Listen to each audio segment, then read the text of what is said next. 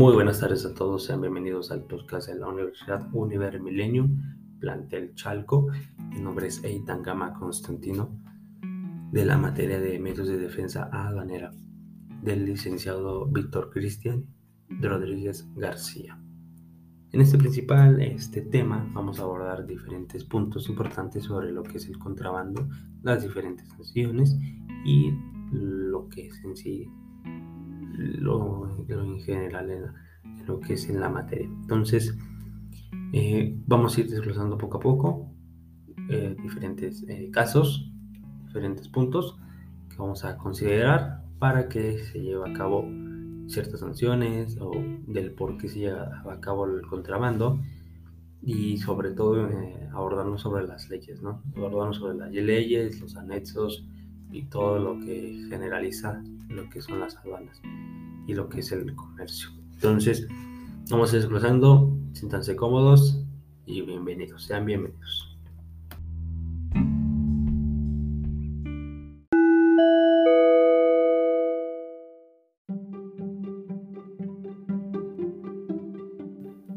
Bueno, primero que nada, tenemos que hablar sobre el tema de contrabando, generalizando, ¿no? Generalizando, sabemos que México es un país es un territorio, es un territorio nacional y complicado en ese tema de contrabando. Sabemos que muchísimos años y por lo que estamos en el actual, pasado por este tema de contrabando, tanto del exterior como del interior.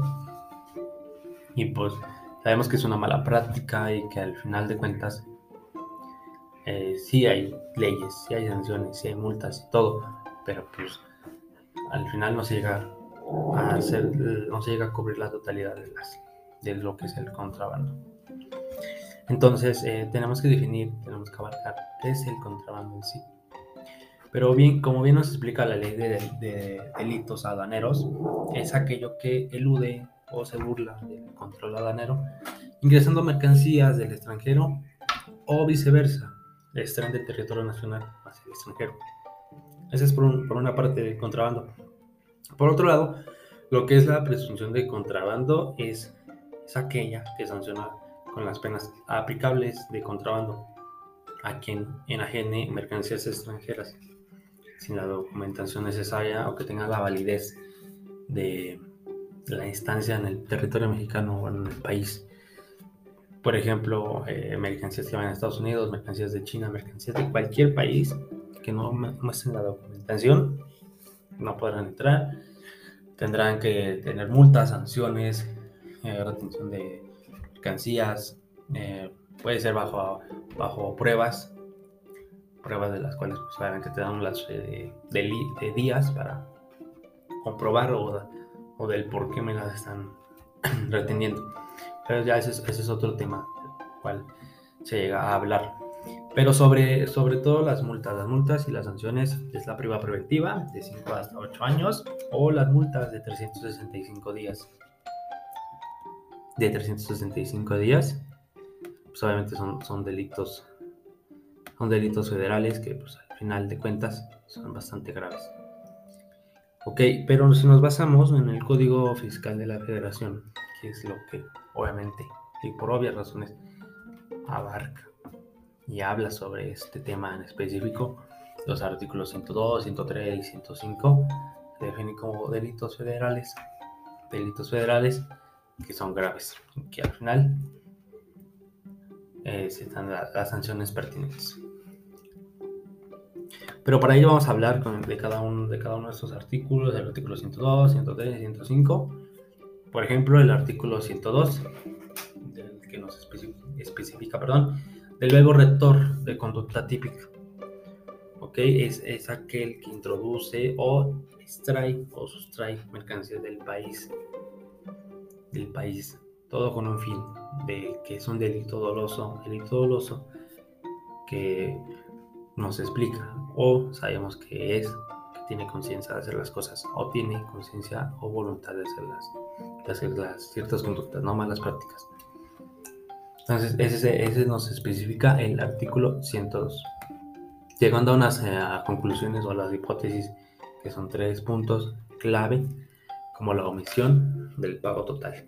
o parcial de contribuciones compensatorias, eh, no tener permiso de la autoridad competente, tales para mercancías como leche en polvo, cigarrillos con tabaco, atunes, etcétera, ¿no? Ya más específicos las mercancías. O también, para ya casos muy extremos o muy extra, extraordinarios, pues las mercancías prohibidas, tanto como de importación como de exportación, tales como armas, narcóticos, estupefacientes, entre otros en, general de, mercancías. Pero todo esto, el, el marco jurídico mexicano nos establece que el artículo 103 del Código Fiscal de la Federación es la presunción de contrabando específica. Ese es el artículo 103. Y el artículo 105 es el contrabando equiparable, el 105 fiscal de la Federación.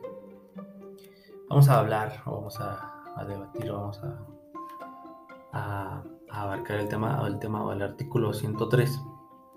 El 103 nos habla, nos habla, perdón, sobre temas diferentes.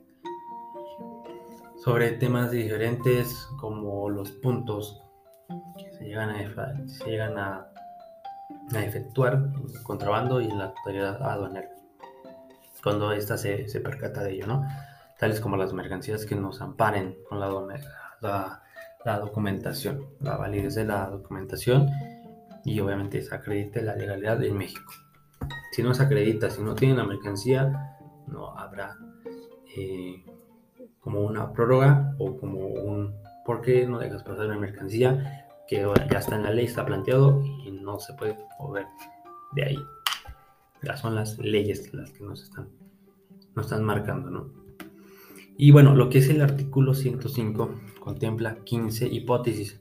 Las 15, las 15 hipótesis, no vamos a abarcar todas porque sería bastante largo el podcast, pero el, el artículo 105 nos habla que la mercancía que no cuente con la documentación pruebe su legal estancia. Creo que todos los artículos en general hablan sobre eso, ¿no? La legal estancia de la, mercancía y la, su, documentación y todo en general.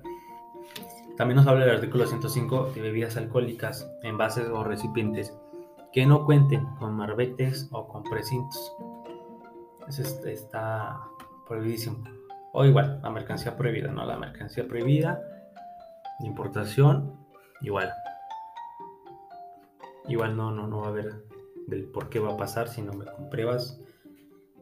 no, no, no, ni, se puede comprobar porque es mercancía prohibida. Entonces, por más que compruebes, por más que digas y por más que pruebas que y todo no se pasa. Tales como armas, drogas o en general. Pero bueno, si hablamos sobre la situación que México vive en, en estos momentos en año 2022, la situación actual de México en el contrabando es grave, es complicada y es riesgosa. Tal es porque la, situación o el punto, más bien el punto geográfico donde se encuentra México es un punto clave para las drogas, para las armas, para el contrabando, para todo en general. Es como un intermediario entre Estados Unidos, Centroamérica, Sudamérica. Entonces, y para China también, porque China trae, trae demasiadas mercancías. Y no solo para México, sino para todo el mundo. Pero, ese, ese, es un punto para, para China, ¿no? Traer bastante mercancía de contrabando, tales como puede ser de Estados Unidos para intermediario México, para que llegue a Sudamérica o a Centroamérica, o viceversa, ¿no? Viceversa, que entre por la frontera sur y salga por la frontera norte y llegue a Estados Unidos. Entonces, ese es un tema eh, pues, bastante complicado y que pues hemos llevado arrastrando por muchísimos años y que por más como control que queramos tener, por más control que quiera tener el gobierno mexicano, es, es complicado y es eso que lo, lo, pueda retener, lo pueda controlar al 100%. Ok, y bueno, otros puntos a considerar de lo que es el tema del contrabando, prevención del contrabando, presunción, perdón, presunción de contrabando, eh, hay numerosos números, numerosos números, numerosas cantidades de certificados de orígenes falsos. hay, hay, orígenes falsos y facturas apócrifas con precios bastante precios bajos, bastante bajos a los que en verdad se tienen que, tienen que reflejarse. Y obviamente a todo esto de las facturas falsas, certificados de orígenes falsos y todo esto, hay pérdidas, pérdidas de muchísimo dinero. Y no es en pesos mexicanos, es en dólares. Por ejemplo, eh, tenemos un dato, los últimos años con pérdidas de 82 millones de dólares. Entonces, es muchísimo dinero perdido, muchísimo dinero perdido que al final de cuentas, al final de cuentas es, es pues es como del por qué, ¿no? Del por qué eh, se hicieron esos certificados de orígenes, por qué hicieron esas facturas, cómo pasaron esas facturas, cómo pasaron esos certificados de orígenes, por dónde, con quién, o sea, muchas preguntas, muchas eh, dudas que se llegan a hacer. Entonces, ese es, ese es un tema bastante complicado. Si lo llegas a profundizar bastante, y obviamente se llega a extender un poquito más pero sí tienes que, tenemos que, en México, tener la posibilidad de que el contrabando se vaya disminuyendo cada vez más, cada vez más, cada vez más, y de menos tener el 70 o 80% del control, o no sé, un poquito más, pero es un, pues una problemática a nivel nacional, creo que a nivel internacional, probablemente ya depende de las leyes y los, de las leyes de cada país que ellos vayan dando las reglas, reglamentos y todo eso en general. Pero sí, México sí está en una situación grave de lo que es la lo que es el, contrabando. Entonces, ese, ese, es mi punto de vista. No sé ustedes qué opinen, porque porque creo que México, o sea, México es un país, es un buen país, un, país, un país muy bueno, tiene eh, mucho que dar y mucho que ofrecer. Pero al momento de que se, que se llega a, a ver eh, efectuado, se ve afectado, se ve afectado, perdón, se ve afectado por el tema del por el tema del, contrabando, sí lo hace ver como una mala reputación y mala, pues mal, mal entre los, los otros países. Que puede que los dos países eh, tengan su contrabando, pero eh, más, más controlado. Entonces, eso es, es, lo que yo considero.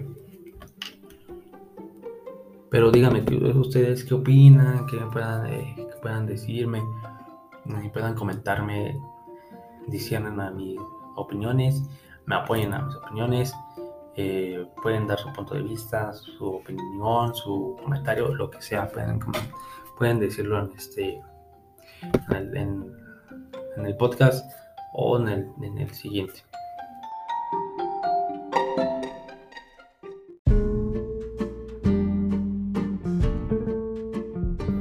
Muchísimas gracias, muchísimas gracias a todos los oyentes, a todos los que se quedaron aquí escuchando 10, 15 minutos, eh, escuchando, discerniendo o lo que o lo que se hayan pensado al escuchar mi pequeño podcast.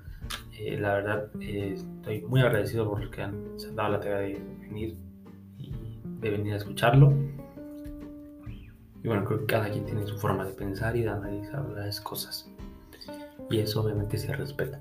Pero sobre todo, eh, dar el hincapié, importante hincapié al licenciado, al licenciado Víctor Cristian Rodríguez García, el cual es el tutor de la materia de medios de defensa aduanera y por razones eh, profesionales o razones académicas se realiza este tipo de, de podcast.